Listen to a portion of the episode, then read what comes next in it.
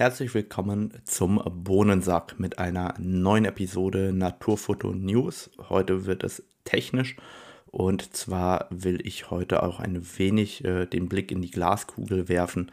Was erwarte ich von den kommenden Jahren in der Entwicklung in der Industrie für uns Fotografen und was wird das Ganze mit sich bringen. Das heißt, ähm, ich werde heute ein bisschen über die neuen Kameras sprechen, aber auch eben genau diesen kleinen Ausblick wagen. Vorab, ihr könnt nach wie vor die Canon EOS R10 gewinnen, zusammen mit dem RF 100 bis 400 mm Objektiv. Das ist also Werbung. Dazu müsst ihr nichts anderes tun, als mir eine Bewertung bei Apple Podcast dalassen, mir einen Screenshot von der Bewertung schicken, bevor ihr sie abschickt. Und zwar an radomir.naturfotocamp.de. Und dann freue ich mich, dass ich am 6.12. die Deadline gesetzt habe um 6.12 Uhr. Das heißt, bis dahin könnt ihr das Ganze machen und danach wird die Kamera unter euch allen verlost. Und ich hoffe, sie wird einen glücklichen Gewinner haben, der da viel Spaß mit hat. Aber kommen wir zuerst zurück zu den News. Ich denke, die allergrößte Ankündigung der letzten Zeit war Pentax mit einem FA Makro 100 mm 2.8 EDAW. Was kann dieses Pentax Makroobjektiv? Es ist wesentlich besser vergütet, ist wesentlich weniger anfällig, was Lensflares angeht und ähm, soll auch ein wenig leichter geworden sein. Also wieder eine Spiegelreflexoptik, wird knapp 550 Dollar kosten und neben der schwarzen Variante wird es eine silberne Limited Edition mit nur 300 Exemplaren geben.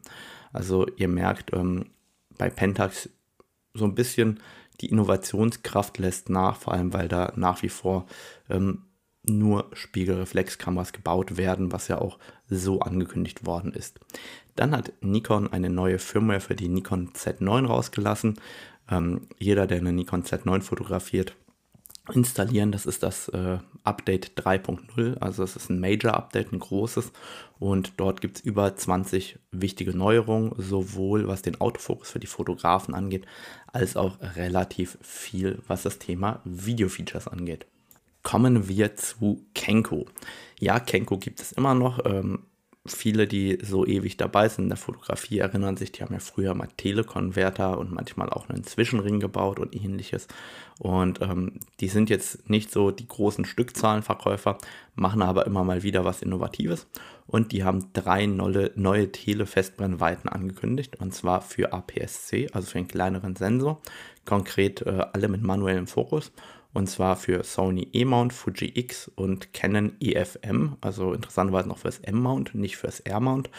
Und zwar sind das 300, 600 und 900 mm Objektive mit den Offenblenden 5, 6, 8 und 11. Die sehen super klein und kompakt aus.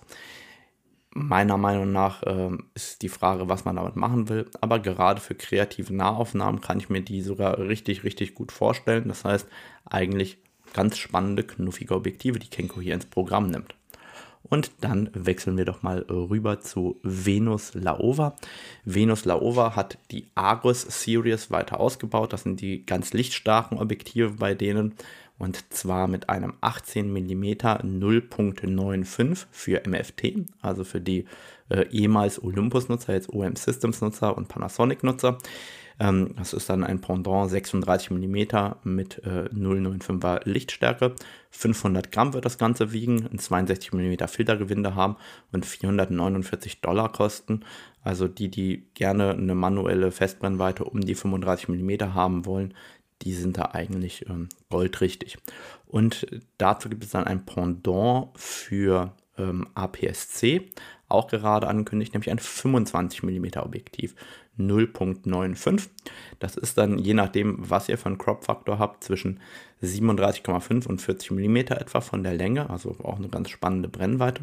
Wiegt 575 Gramm, auch 20 mm Filtergewinde und wird mit 550 Dollar einen Tacken teurer sein. Ähm, kommt für Fuji X, für Canon RF, für Nikon Z und auch für Sony E-Mount und sogar auch noch für das Canon M-Bayonet. Also wer noch mit der M gerne fotografiert, der hat hier ähm, auch ein weiteres Objektiv, das er hier aufnehmen kann. Aber kommen wir doch wirklich zu den größeren Sachen, die angekündigt worden sind, denn es gibt zwei neue Kameras und ein neues Objektiv. Ähm, das neue Objektiv habe ich äh, bereits vor einigen Wochen bestellt bei meinem Händler. Ähm, und zwar konkret kommt ein Canon RF 135 mm 1.8 LIS USM. Ähm, was ist an dem Objektiv besonders? Nichts. Also man muss ehrlicherweise sagen, 135 mm, das ist jetzt kein besonderes Objektiv im klassischen Sinne. Ich mag die Brennweite aber super gerne persönlich. Das heißt, ich nutze gerne das 135 mm 2.0. Das ist aber halt 1996 erschienen, hat seine optischen Macken, die aber auch teilweise sehr positiv sind. Und das ist eben jetzt die neue Variante für RF. Das wird knapp unter einem Kilo wiegen, ist damit ein gutes Stück leichter als ähm, das Sigma Pendant mit Blende 1.8 und hat einen Bildstabilisator bekommen. Sehr schön ist auch die Naheinstellgrenze geworden, also 70 cm, ermöglicht also einen maximalen Abbildungsmaßstab von knapp 1 zu 4, also 1,38 oder 1,39 hatte ich ausgerechnet. Und ähm, damit ist es für mich halt gerade auch für das ganze Thema Nahbereich, Pflanzen und so weiter echt ähm, eine spannende Linse. Und was das eigentlich Spannende an dem Objektiv ist, ist die MFT-Kurve. Ich weiß, ähm, viele haben gar keine Lust, sich MFT-Kurven anzugucken und zu schauen, was bedeutet das Ganze überhaupt. Aber wenn man sich die MFT-Kurve anschaut, dann fällt einem die Kinnlade runter, zumindest mir. Das Canon RF 135 mm 1.8 weckt hier sehr, sehr hohe Erwartungen. Warum ist das der Fall? Nun ja, wenn man sich den MFT-Chart anguckt, ist es ein gutes Stück besser als das 50 mm 1.2 und das 85 mm 1.2 für Canon R11, die wirklich der Knaller sind optisch und äh, geht in eine Liga spielen mit den Super Teleobjektiven. Also hier hat sozusagen Canon probiert, das RF 135 mm, das alte war eine Legende, noch legendärer und noch besser zu machen. Da bin ich einfach richtig gespannt, ob das funktioniert hat. Dazu gibt es neue Funktionsknöpfe zusätzlich als Bedienelement. Nun ja, ähm, finde ich jetzt so mäßig gelungen, wenn ich nur ein Objektiv hätte von mir aus, aber was soll ich denn mit einem Objektiv, das Funktionsknöpfe hat und 20 Objektiven, die keine Funktionsknöpfe haben? Unterm Strich werde ich die also nie benutzen, weil es ja eben nur ein Objektiv ist, das diese Funktionsknöpfe hat. Preis wird 2699 Euro sein. Da äh, kann man und da muss man schlucken, wenn man ehrlich ist. Der Vorgänger hat damals 1109 Euro gekostet. Das heißt von 1109 zu 2699 Euro. Lasst euch mal kurz überschlagen. Faktor 2,5 in etwa. Das ist schon richtig mächtig teurer geworden. Also ja, da muss man schon mal schlucken. Und dann hat Canon eine Canon EOS R6 Mark II angekündigt. Und das ist tatsächlich eine super interessante Kamera für nahezu alle Fotografen geworden und auch Videografen. Fangen wir einfach mal beim Preis an und äh, die Canon EOS R6 Mark II kostet 2000 oder wird 2900 Euro kosten und ab Ende des Monats verfügbar sein.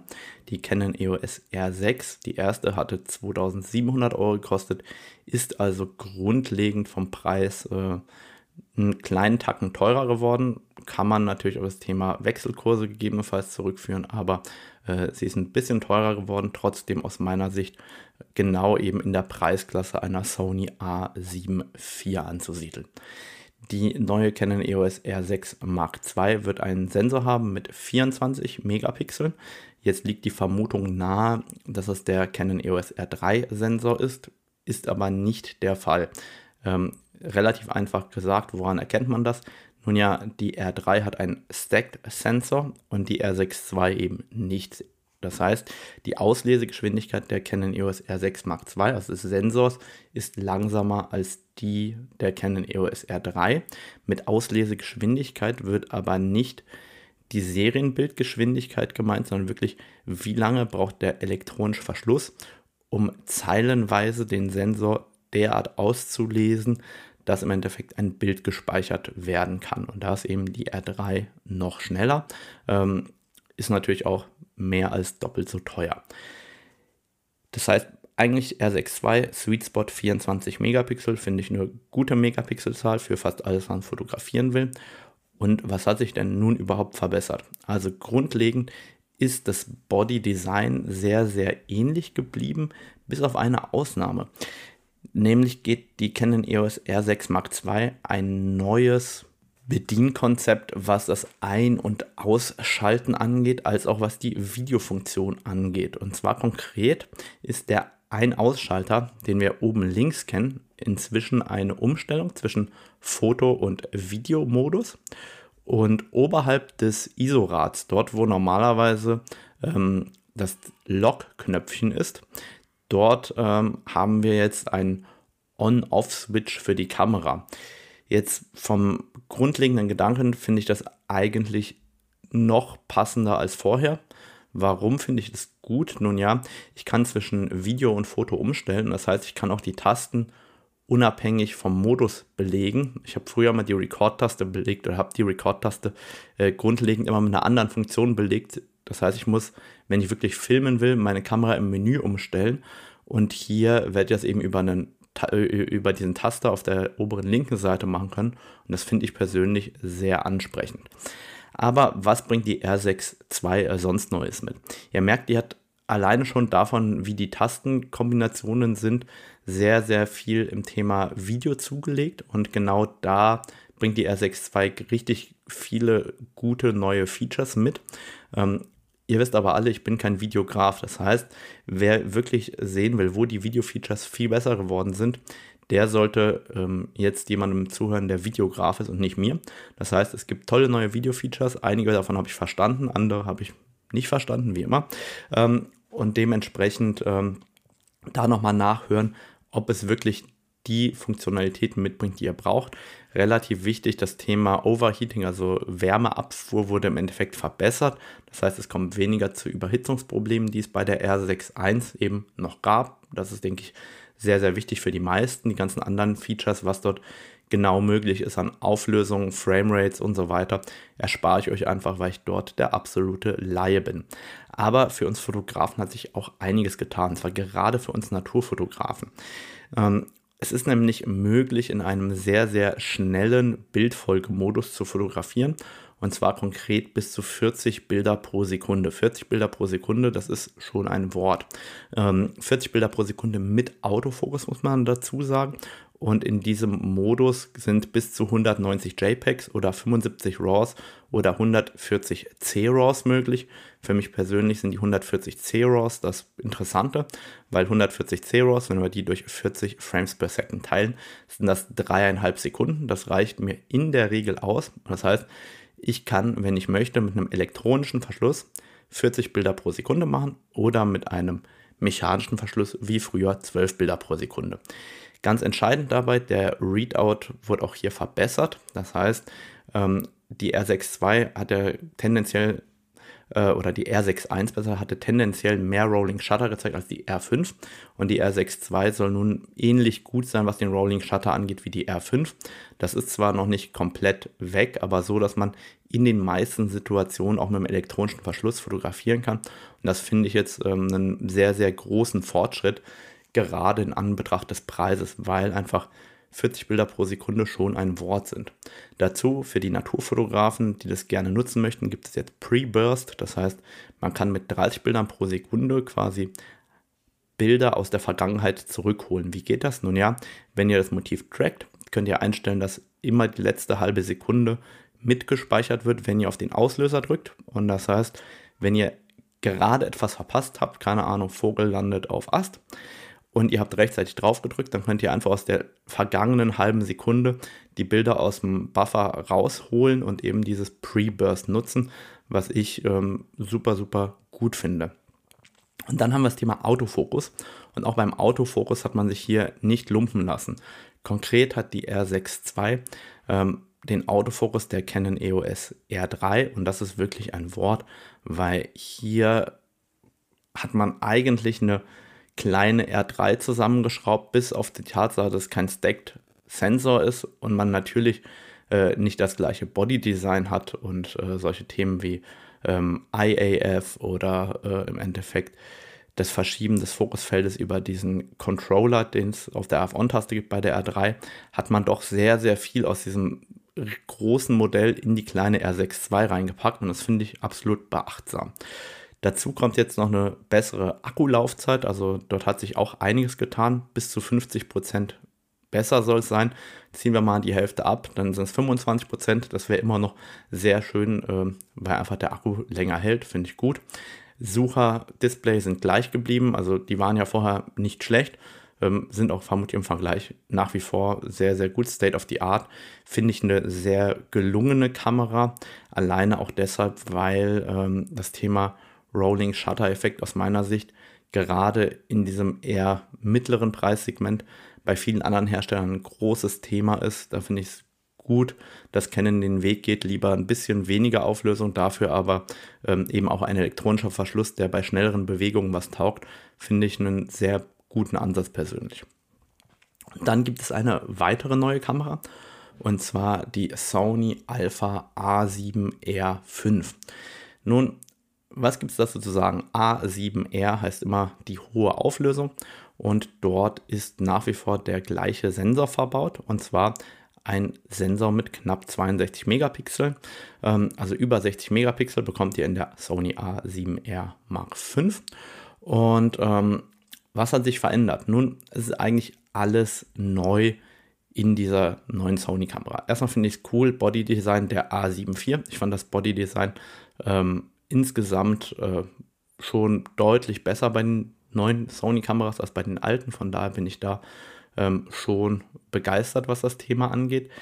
Dann ähm, gibt es hier ein neues Display. Und das finde ich richtig geil geworden. Also muss ich aber sagen, so stelle ich mir ein Display vor von der Funktionalität. Warum? Man kann es auf der einen Seite ausklappen, ähm, wie die Canon-Displays und auf der anderen Seite kann man es eben so hochschwenken wie die normalen Nikon-Displays, also wie die alten Sony-Displays. Das heißt, wir haben das Beste aus beiden Welten vereint, meiner Meinung nach, und das in ein einziges Display gepackt, finde ich total beeindruckend. Ähm, so würde ich mir das bei allen Kameraherstellern wünschen. Also geiles Design. Dann haben wir einen neuen Sucher, 9 Millionen Pixel, ähm, wird mit Sicherheit ein sehr guter Sucher sein. Ich kenne einen ähnlichen Sucher aus der Sony A1, der war auch sehr gut, von daher auch da hat man sich nochmal verbessert. Gleichzeitig ähm, hat man zwei neue Prozessoren bekommen. Ähm, das heißt, die Kamera ist wesentlich schneller geworden. Was das bringt für die Zukunft, ähm, da werden wir gleich nochmal drüber sprechen. Was bringt es in der aktuellen Kamera? Nun, Sony hat der Kamera einen neuen Autofokus spendiert. Das heißt, wir haben ja laut anderer Fotografen, das habe ich natürlich selber nicht testen können, weil ich kein Sony-Fotograf bin, einen Autofokus, der genauso gut ist wie der von der Sony A1. Das heißt, Autofokus Performance wurde massiv verbessert. Es sind neue Tracking-Methoden dazugekommen, also neben dem klassischen Tieraugen-Autofokus, Menschenaugen-Autofokus und so weiter. Gibt es jetzt auch noch Insekten-Autofokus. Ob das funktioniert, keine Ahnung, müssen wir mal ausprobieren. Aber ähm, auf jeden Fall hat die Kamera wesentlich mehr Dampf und das hat natürlich auch Auswirkungen auf die Verarbeitung der Bilder. Das heißt auch, das, was aus diesem, ich nenne es mal, alten Sensor rausgeholt wird per Software, ist halt wesentlich besser als das, was man vorher bekommen hat. Und das ist eben auch das, was in Zukunft oft kommen wird, dass eben viel, viel mehr Rechenleistung auch besseren Output bedeutet. Wo ich ein bisschen enttäuscht von der Sony A7R Mark V bin, ist nun die Serienbildgeschwindigkeit. Es wird angegeben 10 Frames per Second. Das ist an sich schon nicht so viel, aber eben 10 Bilder pro Sekunde nur im Compressed-Modus. Das heißt, wenn ihr nicht komprimierte RAWs fotografieren wollt, sind es nur 6 Bilder pro Sekunde, was dann doch äh, ziemlich langsam geworden ist. Aber nun ja, so ist es nun mal. Ich persönlich muss aber auch sagen, wer die hohe Auflösung im Landschaftsbereich oder im Studio benutzt, der wird auch damit vollkommen auskommen. Und man muss auch fairerweise dazu sagen, ich fotografiere eigentlich nur noch komprimierte RAWs. Das heißt, ich würde ja immerhin schon mal die 10 Bilder pro Sekunde erreichen. Dann ähm, hat Sony auch bei der Kamera neue RAW-Formate eingeführt, also Medium RAW und Small RAW. Und das Medium RAW hat dann 26 Megapixel, was ich echt gut finde. Weil da kann man entweder mit 60 Megapixeln fotografieren oder mit 26. Und das ist dann doch für viele total praktisch, wenn die nicht unbedingt immer die ganz hohe Auflösung brauchen. Zudem hat man ähm, auch die Speicherkartenschächte aktualisiert. Das heißt, es gibt jetzt zwei CF Express Typ A Kartenslots, in die man dann die Typ A-Karten als auch die SD-Karten äh, mit reinstecken kann. Und als neue Innovation hat Sony endlich auch das Focus Bracketing mit eingebaut. Ähm, und das Ganze soll 4.500 Euro kosten. Was heißt das insgesamt? Es ist eine solide Kamera, wie ich finde, geworden, die, äh, wenn man die hohe Auflösung braucht im Sony-Sortiment, eigentlich alleine schon wegen dem Display zu kaufen ist. Also ihr merkt, ich bin total begeistert von dem neuen Display-Design. Das äh, wünsche ich mir auch für meine Kameras. Lasst uns jetzt mal so ein bisschen weiter schauen, was bringt uns die Zukunft ähm, in der Fotografie in den kommenden Jahren. Und natürlich betrachte ich das aus einer Canon-Brille. Warum? Ich habe am meisten Ahnung von Canon. Ich habe die meisten Einblicke bei Canon und dementsprechend ich auch am besten darüber philosophieren. Aber schauen wir uns als erstes nochmal die neue Sony A7R an. Warum? Nun ja, Sensor gleich geblieben, bessere Bildqualität. Wie ging das? Darüber, dass wir mehr Prozessoren haben, mehr Rechenpower. Und genau das werden wir in den kommenden Jahren sehen. Man sieht an manchen Ecken und Enden, dass die Rechenpower der Kameras heute noch nicht ausreicht, um das Potenzial dessen, was die Ingenieure vorgesehen haben, zu heben. Ich mache ein ganz einfaches Beispiel. Schauen wir uns die ähm, Canon EOS R5, die R3 und die Nikon Z9 an. Und zwar im Mehrfachbelichtungsmodus. Die Nikon Z9 und die Canon EOS R3 ermöglichen nur JPEGs im Bereich Mehrfachbelichtungen. Die R5 ermöglicht Mehrfachbelichtung auch im RAW-Format, aber mit eingeschränkter Objektivwahl. Warum ist das so? Nun, die R5 ermöglicht so lange Mehrfachbelichtung im Modus RAW, solange man ein Objektiv hat, das nicht extrem stark nachkorrigiert werden muss. Bei der R3 ist man den Weg gegangen, dass man mit jedem Objektiv, auch dass das stark korrigiert werden muss, Mehrfachbelichtung ermöglicht, aber eben nur im JPEG. Nikon verweigert uns ja schon seit längerer Zeit ähm, die Deaktivierung bestimmter äh, Objektivkorrekturen und ermöglicht auch jetzt in der Z9 dadurch nur JPEGs, das heißt im Mehrfachbelichtungsmodus. Theoretisch wären eigentlich auch bei R3 und äh, bei der Z9 RAWs möglich. Dafür bräuchten die Kameras aber mehr Rechenleistung, um sozusagen in Echtzeit dieses RAW überhaupt erstellen zu können im Mehrfachbelichtungsmodus, weil das natürlich einfach viel, viel mehr Rechenpower benötigt.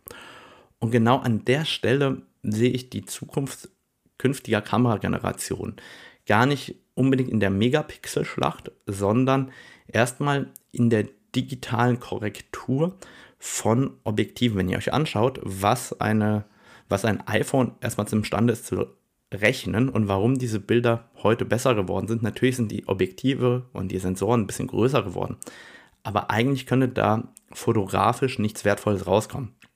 Das heißt, das passiert sehr, sehr stark durch die Rechenpower dahinter und die wird peu à peu auch in unsere Kameras Einzug halten.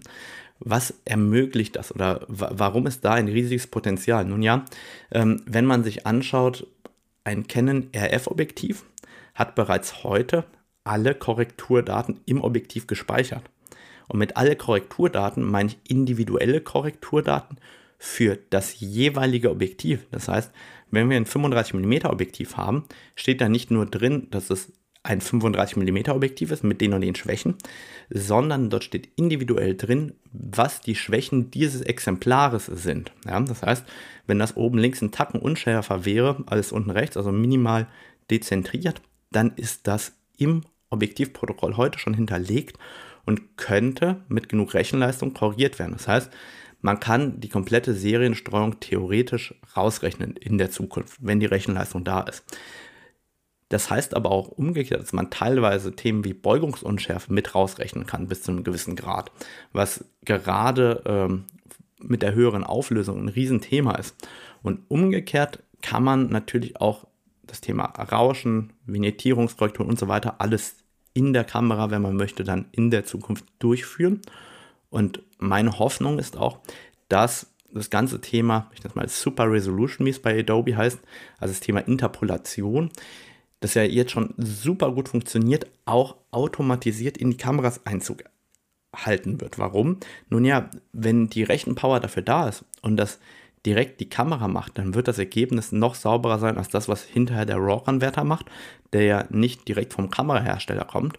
Und das bringt dann einen weiteren Vorteil mit sich. Wenn ich dann eine Kamera nehme, die eine geringere Auflösung hat, also ich nehme mal eine 24-Megapixel-Kamera mit einem Stacked-Sensor, der dann einen höheren Dynamikumfang hat und ein viel besseres Rauschverhalten als die hochauflösenden Kameras. Und ich kann einfach umstellen auf 50 oder 100 Megapixel, die dann aber über die Interpolation gehen. Dann habe ich auf der einen Seite weniger Themen im Bereich Beugung und äh, insgesamt äh, auch weniger Themen, was das Rauschen angeht und gleichzeitig eine ähnlich gute Qualität, als wenn der Sensor das direkt auflösen würde. Das klingt jetzt so ein bisschen verrückt, aber ich gehe davon aus, dass wir das recht bald sehen werden. Also vielleicht nicht nächstes Jahr, aber äh, in drei, vier, fünf Jahren wird das in den High-End-Kameras, denke ich, gang und gäbe sein, dass diese wirklich krassen Korrekturen, die möglich werden, eben auch Einzug halten in die Kameras und dementsprechend werden wir viel, viel stärker digitalisierte Bilder erhalten, was ja auf der einen Seite ein bisschen furchteinflößend ist, gerade wenn man sagt, hey, ich möchte das schönste Objektiv, das am besten gerechnet ist, mit am wenigsten Randabfall Abfall und so weiter. Aber das ist eigentlich die Vergangenheit, wenn man ehrlich ist.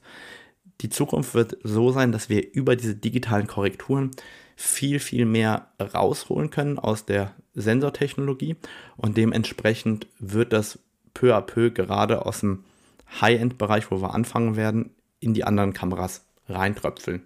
Das heißt, ich sehe das so mittelfristig drei bis fünf Jahre. Vielleicht sehe ich das ja auch in einer R1 oder sowas, aber ich habe, wie gesagt, überhaupt keine Ahnung. Das habe ich euch schon mal gesagt, zur R1. Das ist jetzt einfach nur munter drauf losgeraten. Aber da gehe ich ganz fest davon aus, dass das eben die Technologien sind, die wir in zukünftigen Kameras sehen werden. Wenn ich jetzt auf die Roadmap von Canon gucke, dann gehe ich davon aus, dass das kommende Jahr vor allem geprägt sein wird durch ähm, Consumer-Kameras. Warum sehe ich das oder was ahne ich da? Nun, ähm, wir haben ja jetzt eine R7 und eine R10 in dem unteren Preissegment ähm, gesehen. Dort gibt es aber eigentlich noch keine RFS-Objektive. Das heißt, ähm, da werden bestimmt irgendwelche RFS-Objektive kommen, würde ich jetzt mal meinen. Und gleichzeitig, dadurch, dass die R6 II ein bisschen teurer geworden ist mit 2900 Euro, fehlt eigentlich noch irgendwas darunter mit Vollformat. Also ich sag mal, ein Nachfolger der Canon EOS RP oder der Canon EOS R. Ich sag mal, eine Vollformatkamera für roundabout 2000 Euro. Die fehlt ähm, einfach in, den, in diesem Line-Up aus meiner Sicht. Das heißt, auch da könnte ich mir vorstellen, dass was kommt. Ich glaube nicht, dass eine Canon EOS R1 im kommenden Jahr ähm, kommt. Also vielleicht wird die Ende des Jahres angekündigt, also Ende nächsten Jahres aber äh, dann ist die EOS lieferbar 2024, also da glaube ich gar nicht dran. Ansonsten werden wir vielleicht noch ein, zwei L-Objektive sehen, aber ich glaube tatsächlich, dass kommendes Jahr eher für Canon ein Consumer-Jahr wird, wo es ähm, eben in den Preiskategorien darunter geht, ähm, Innovationen zu zeigen und eben dort auch ähm, sich Marktanteile zu sichern. So sehe ich das Jahr 2023. Denkt dran, dass ihr ähm, die Canon EOS R10 mit dem 100 bis 400er gewinnen könnt. Also nehmt da gerne teil. Jetzt hatte ich doch glatt äh, bereits diese Podcast-Episode hochgeladen und siehe da, es gibt noch weitere News.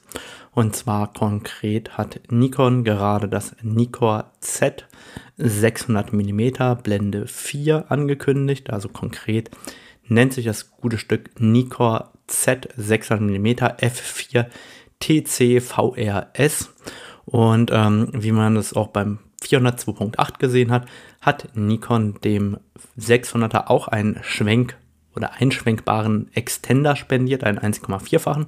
Das heißt, man kann jetzt per ähm, Knöpfchen bzw. per Schwenkmechanismus einen 1,4-fachen Extender einschwenken. Sehr cooles Feature natürlich. Ähm, das geht ein wenig zu Lasten des Gewichts. Das heißt, das Objektiv wird 3260 Gramm wiegen, ist damit ungefähr 200 Gramm schwerer als die Pendants von Canon und Sony, hat aber dafür diesen Einschwenkkonverter. Das äh, finde ich auf jeden Fall eine sehr gelungene Lösung. Einziger Wermutstropfen ist das Thema Preis. Das kennen wir ja schon von anderen Objektiven, von allen möglichen Herstellern. Das wird jetzt 17.250 Euro kosten, ist damit nochmal 3.250 Euro teurer als das Canon Pendant und als das Sony Pendant. Dafür hat man aber eben den eingebauten Extender. Ich glaube, damit ist so langsam bei einem 600er die Schmerzgrenze so ein bisschen erreicht. Aber was soll man sagen? 600 mm Blende 4 mit Einschwenkkonverter ist, denke ich, für recht viele Fotografen schon eine Traumlinse. Wer das gerne haben möchte, der kann ab Ende November diesen Jahres das Objektiv bekommen.